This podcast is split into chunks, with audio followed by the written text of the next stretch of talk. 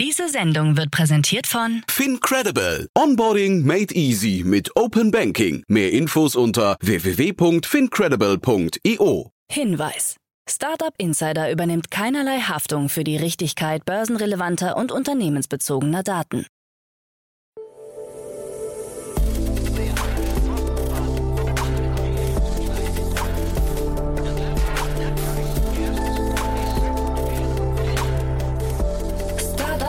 Insider Daily. Morgen Update. Einen wunderschönen guten Morgen und herzlich willkommen zu Startup Insider Daily in der Morgenausgabe am Dienstag, den 3. Januar 2023. Ich hoffe, ihr seid alle gut ins neue Jahr gestartet. Mein Name ist Nina Weidenauer und wir starten jetzt erstmal zusammen in den Tag mit diesen News. Gründerszene präsentiert Liste mit Unicorn-Anwärtern. Gorillas Gründer erstes Statement nach Verkauf. Cyberangriff auf die Stadt Potsdam. Hacker stehlen 230 Millionen Datensätze von dieser. Und Facebook Whistleblowerin fordert Twitter-Algorithmus. Tagesprogramm. Ja, diese Themen erwarten euch gleich. Nach dieser Morgenausgabe geht es weiter mit Investments und Exits. Hier ist Stefan Jacquemot, Investmentpartner bei TS Ventures und er hat zusammen mit Jan spannende News analysiert. Dabei die Runde von Woom und Evodia Bio sowie die Insolvenz von Prophet. Werbung. Hi, hier ist Nina aus dem Content-Team von Startup Insider. Vielleicht hast du es ja schon gehört, wir haben endlich neben unserem Hauptkanal Startup Insider nun auch separate Kanäle für unsere verschiedenen Formate eingerichtet. Wenn du zum Beispiel nur unser tägliches Nachrichtenupdate Startup News hören möchtest, kannst du ab jetzt ausschließlich den Startup News Kanal abonnieren. Gleiches gilt für Investments und Exits, Startup Spotlight und alle anderen Formate, die zukünftig kommen werden. Die volle Ladung Startup Insider, also alle Formate, gibt es natürlich weiterhin hier auf dem Hauptkanal. Also, um die einzelnen Kanäle zu abonnieren, besuche jetzt startupinsider.de/slash insider. Wir sehen uns auf deinem Lieblingskanal. Startup Insider Daily. Nachrichten. Gründerszene präsentiert Liste an Unicorn-Anwärter. In Deutschland gibt es 32 Unicorns, also Startups mit Milliardenbewertung. Davon dürften allein acht im letzten Jahr den Unicorn-Status erreicht haben, wobei beispielsweise das Übersetzungs-Startup Diepel aus Köln eine mögliche Milliardenbewertungsgrenze nie offiziell bestätigt hat. Jetzt haben Investoren von führenden deutschen VC-Firmen erläutert, welche Unternehmen in Zukunft ebenfalls zum Unicorn aufsteigen könnten. Mit dabei sind ESA Aerospace, das Raumfahrt-Startup aus München, sowie Aware, ein Health-Tech-Startup aus Berlin. Auch die Coaching-Plattform CoachHub und das Energiestartup 1,5 Grad könnten in Zukunft auf eine Bewertung von mehr als einer Milliarde Dollar kommen, neben unter anderem Upwest, Amboss, dem Militärstartup Helsing AI, dem Autovermieter Finn, Elf Alpha, Aware oder Maybom, E-Commerce-Startup aus Berlin. Gorillas Gründer erstes Statement nach Verkauf. Zwischen den Jahren und damit zwei Wochen nach dem Verkauf von Gorillas an das türkische Getir hat sich Ex-Gorillas-CEO Kagan Sümer erstmals öffentlich zu Wort gemeldet. In einem Video bei LinkedIn sagte der Gründer des Lieferdienstes unter anderem, dass er sich weder als Gewinner noch als Verlierer der Übernahme fühlt. Für Gorillas verspürt er nach wie vor volle Begeisterung. Die Arbeit und seine Weggefährten beim Lieferdienst haben ihn zu einer besseren Version seiner selbst gemacht. In dem Video spricht er außerdem davon, wie er vor drei Jahren in einem Mehrbettzimmer in einem Berliner Hostel gelegen habe und sich seine Zukunft ausmalte. Ob er alles erreicht habe, was er sich damals gewünscht hatte, wollte er aber nicht verraten. Den Sensationsschlagzeilen, die jeden Tag reißerisch deklarierten, wer in diesem Spiel gewonnen und wer verloren habe, wolle er keine neue Munition geben. Cyberangriff auf Stadt Potsdam. Die Stadt Potsdam hat nach einem Cyberangriff auf den Verwaltungsapparat die Internetverbindung von mehreren Institutionen und kommunalen Unternehmen gekappt. Dies sei als vorsorgliche Sicherheitsmaßnahme zu verstehen, heißt es. Von der präventiven Abschaltung sind neben der Stadtverwaltung auch die kommunalen Unternehmen wie die Stadtwerke betroffen. Da diese für den Personennahverkehr verantwortlich zeichnen, können derzeit online keine Fahrscheine mehr ausgestellt werden. Auch bei der Verlängerung von Ausweisen, An- und Abmeldung von Fahrzeugen und Beantragung von Sozialleistungen soll es zu Einschränkungen kommen. Zusammen mit dem Bundesamt für Sicherheit und Informationstechnik soll nun untersucht werden, ob die betroffenen Systeme der Stadtverwaltung Sicherheitslücken aufweisen. Schon vor rund drei Jahren kam es zu einem Cyberangriff auf die Potsdamer Verwaltung. Hacker stehlen 230 Millionen Datensätze von dieser. Cyberkriminellen ist es gelungen, rund 230 Millionen Datensätze des Streaming-Anbieters Deezer zu stehlen, unter anderem die Vor- und Nachnamen, Geburtsdaten und E-Mail-Adressen von Nutzern. Die nicht sensiblen Nutzerdaten sollen bereits 2019 bei einem Partnerunternehmen entwendet worden sein. Dieser gibt an, erst am 8. November 2022 von dem Datenleck erfahren zu haben. Mit dem Partner arbeitet das Unternehmen seit 2020 nicht mehr zusammen. Die IT-Sicherheitssysteme seien wirkungsvoll und die Datenbanken sicher.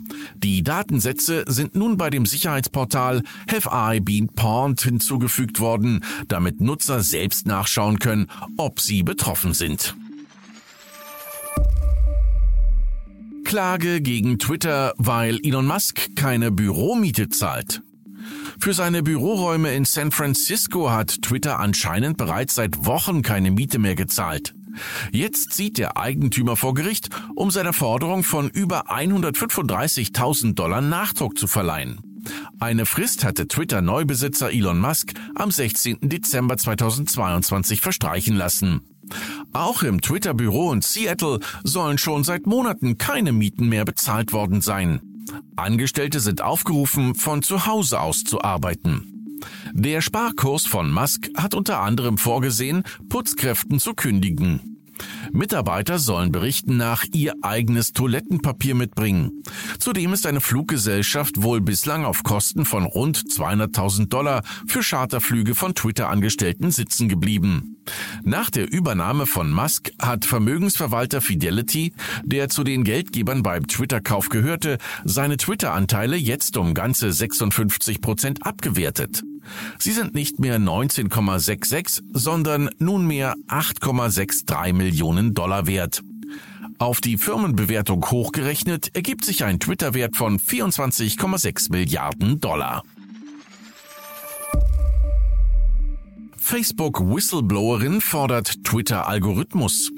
Die Facebook-Whistleblowerin Frances Horgan ist der Meinung, dass Elon Musk den Twitter-Algorithmus frei zur Verfügung stellen sollte, falls er wirklich daran interessiert ist, Twitter zu einem öffentlichen Marktplatz zu machen.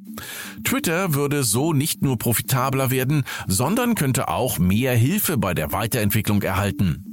Zuvor hatte Musk erklärt, dass er Twitter zu einem digitalen Marktplatz machen will, auf dem zukunftsweisende Diskussionen stattfinden und auf dem Angelegenheiten, die für die Zukunft der Menschheit wichtig sind, debattiert werden. Horgan sagte, eines der wichtigsten Dinge, die Elon Musk tun könnte, um zu beweisen, dass er den öffentlichen Platz haben will, ist, dass er die Algorithmen veröffentlichen könnte. Und zwar als Open Source. Anhörung zu Activision-Übernahme durch Microsoft. Nach einer Klage der Federal Trade Commission findet jetzt eine erste Anhörung zur Übernahme von Activision Blizzard durch Microsoft statt. Nach Ansicht der FTC schadet die Übernahme dem Wettbewerb. Microsoft hält dagegen und ist der Ansicht, dass nur die Übernahme es ermöglichen würde, mit Sony als Marktführer im Konsolenmarkt mithalten zu können. Um sich gegen Vorwürfe der FTC zu wappnen, hat Microsoft im Übrigen bereits ein Abkommen mit Nintendo unterzeichnet, das den Japanern zehn Jahre Portionierungen der Spielereihe Call of Duty garantiert. Beobachter gehen ohnehin davon aus, dass die FTC-Klage wenig Aussicht auf Erfolg hat, da Microsoft eben im Gaming-Segment keineswegs an der Spitze stehe.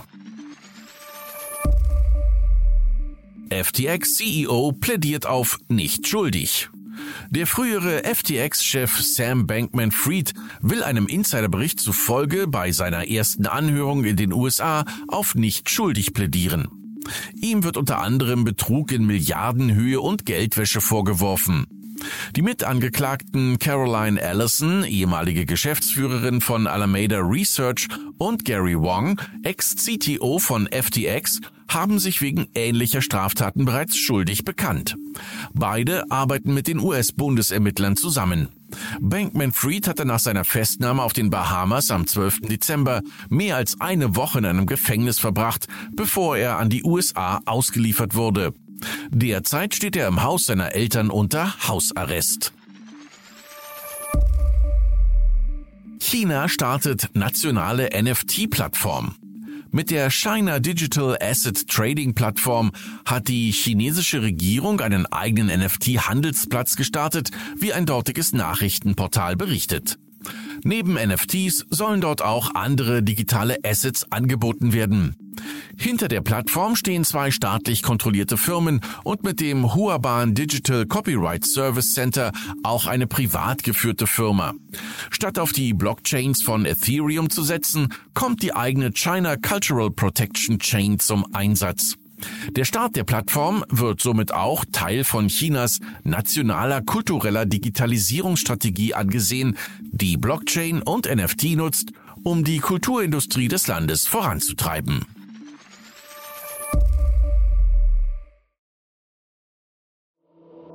Startup Insider Daily. Kurznachrichten. Der Möbelkonzern XXX Lutz hält nach Ablauf einer Annahmefrist jetzt 92,67 Prozent am deutschen Online-Möbelhändler Home24. Mitte Dezember 2022 lag der Anteil bereits bei 80,9 Prozent. Bis zum 28. Dezember konnten die übrigen Anteilseigner ihre Aktien noch anbieten. Nach den Plänen von XXX Lutz soll Home24 nach der Übernahme von der Börse genommen werden.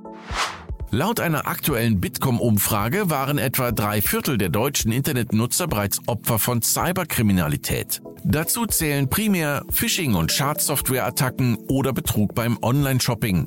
Außerdem gaben 23 Prozent an, im Internet bereits beleidigt oder angegriffen worden zu sein. Elon Musk hat bestätigt, dass der dieswöchige Twitter-Bericht den internen Arbeitstitel Fauci-Files trägt. Dieser konzentriere sich auf Anthony Fauci, den ehemaligen Direktor des Nationalen Instituts für allergische und ansteckende Krankheiten. Zuvor hatte Musk Fauci bereits verspottet, nachdem die New York Times über Fauci berichtet hatte, dass dessen Homeoffice mit Fanporträts von sich selbst dekoriert war. Seit dem Release von ChatGPT im November 2022 wird diskutiert, ob KI-Anwendungen zukünftig für Hausarbeiten an Schulen und Universitäten eingesetzt werden könnten. Rhetorikprofessor Scott Graham von der Universität Texas hat ein Experiment gewagt und seine Studierenden damit beauftragt, Essays über die Verwendung von KI-Anwendungen zu verfassen. Die meisten eingereichten Arbeiten seien jedoch laut Graham nicht gut gewesen und enthielten zahlreiche Falschinformationen. Als Unterstützungsschiff für seine Segelyacht Kourou hat sich Amazon-Gründer Jeff Bezos eine zweite Yacht bauen lassen. Diese hört auf den Namen Wingman, ist 75 Meter lang und kostet rund 75 Millionen US-Dollar. Sie soll Kourou unterstützen, Platz für eine 20-köpfige Crew, einen Hubschrauber, Container mit Hilfsgütern bieten und außerdem Räume für Gäste, die nicht an Bord der Segelyacht übernachten möchten. Und das waren die Startup Insider Daily Nachrichten für Dienstag, den 3. Januar 2023. Startup Insider Daily Nachrichten. Die tägliche Auswahl an Neuigkeiten aus der Technologie- und Startup-Szene. Und jetzt geht es weiter mit unserem Tagesprogramm für heute. In der nächsten Folge kommt wie immer die Rubrik Investments und Exits. Dort begrüßen wir heute Stefan Jacquemot, Investmentpartner bei TS Ventures. Und Stefan hat Finanzierungsrunden und eine Insolvenz besprochen. Das Kinderfahrrad Startup Woom konnte sich ein zweistelliges Millioneninvestment sichern. Ein Investor aus Hongkong ist neu mit an Bord. Und passend dazu, der deutsche Fahrradhersteller Prophet meldet nach 110 Jahren der Gründung Insolvenz an. Außerdem das dänische Unternehmen Evodia Bio, das Präzisionsfermentationsverfahren für Lebensmittel und Getränkearomen entwickelt, hat 6,4 Millionen US-Dollar eingesammelt. Die Details zu diesen News gibt es dann in der nächsten Podcast-Folge in der Rubrik Investments und Exits. Um 13 Uhr geht es weiter mit Jens Wohltorf, Co-Founder und CEO von Blacklane. Blacklane ist ein globaler Chauffeurservice, welcher insbesondere durch Sicherheit, Zuverlässigkeit, intelligente Technologie und ein 5-Sterne-Gästeerlebnis wirbt. In einer Series F hat das Unternehmen nun eine achtstellige Summe eingesammelt, dazu aber mehr um 13 Uhr mit Jens Wohltorf. Und in unserer Nachmittagsfolge gibt es eine neue Ausgabe der Rubrik Bulletproof Organization. Unsere liebe Kollegin Jana Kramer spricht dort alle zwei Wochen mit Investoren, Gründern und Mentoren über den Aufbau von gesunden Unternehmen. In der siebten Folge ziehen Jana und ihr Gast Moritz Fürste, dreifacher Olympiamedaillengewinner und Gründer von High Rocks, Parallelen zwischen dem Sport und dem Unternehmertum. Also die Folge solltet ihr auf keinen Fall verpassen. Das war es jetzt auch erstmal von mir, Nina Weidenauer. Ich wünsche euch noch einen schönen Tag und wir hören uns dann morgen wieder.